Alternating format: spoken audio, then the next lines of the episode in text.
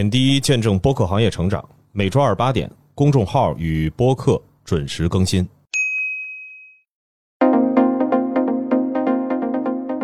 大家好，欢迎收听本期播客志，我是小主编杰西卡。首先为大家带来平台动向。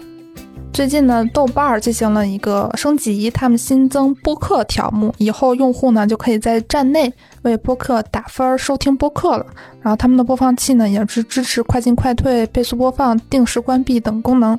如果大家想要进入到播客界面的话，在负一屏的右下角会有一个播客，你点击就可以进入到播客页面了。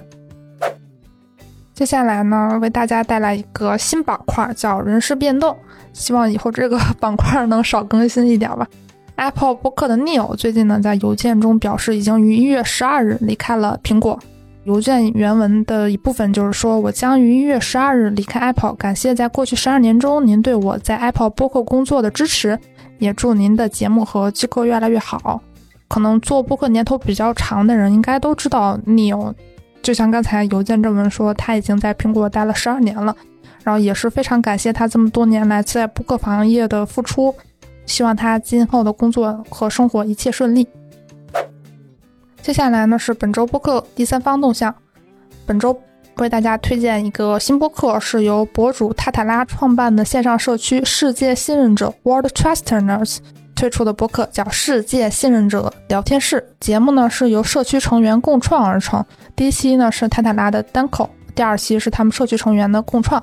这个节目呢旨在收集与分享一切有趣的人生故事和成长经历。我们每两周进行一次社群聚会，就一个话题展开讨论与分享。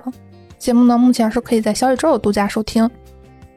本周线下活动呢，首先是一月十九号。由刺猬公社举办的主题为“微光重塑”的第四届新内容探索者大会，日坛公园联合创始人冯广坚小伙子、生动活泼联合创始人徐涛、故事 FM 创始人艾哲将来到现场，和刺猬公社在播客风起吹向何方这个圆桌里进行对谈。一月二十日下午，纵横四海将在上海举行线下交流会。希望每一位新老朋友能够在线下分享会收获更多资讯，学习到更多技能，和彼此产生更深的羁绊。那么这个活动我们报的稍微有一点晚了，它的这个活动报名已经截止了。但是他们可能今年还会继续在全国各地办线下分享会。如果大家对于纵横四海的线下活动非常感兴趣，可以在他们的公众号“协议 Melody” 来查看更多的活动信息和之后的活动推送。本周营销风向，首先为大家带来一个营销案例：国货护肤品牌 PMPM 邀请五档播客，分别是蜜獾吃书、没理想编辑部、离心利比多、言外之意和不把天儿聊死，探讨二十五岁过年回家那些事儿。PMPM 希望二十五加的女生们在春节期间面对外界和内心的杂音时，能够拥有年轻的肌肤和心态，做或许不是这个年龄该做的事情。接下来呢，为大家带来一个品牌播客。艾丽世界时装之愿与小红书平台联合推出播客 Beauty Talk，首期节目呢邀请到了小红书美妆奢侈品服饰潮流行业群总经理玄霜，艾丽美容总监 is Red Chamber 珠站品牌联合创始人沈木，用对谈的方式呈现小红书的营销打法，为品牌带来了实际效果。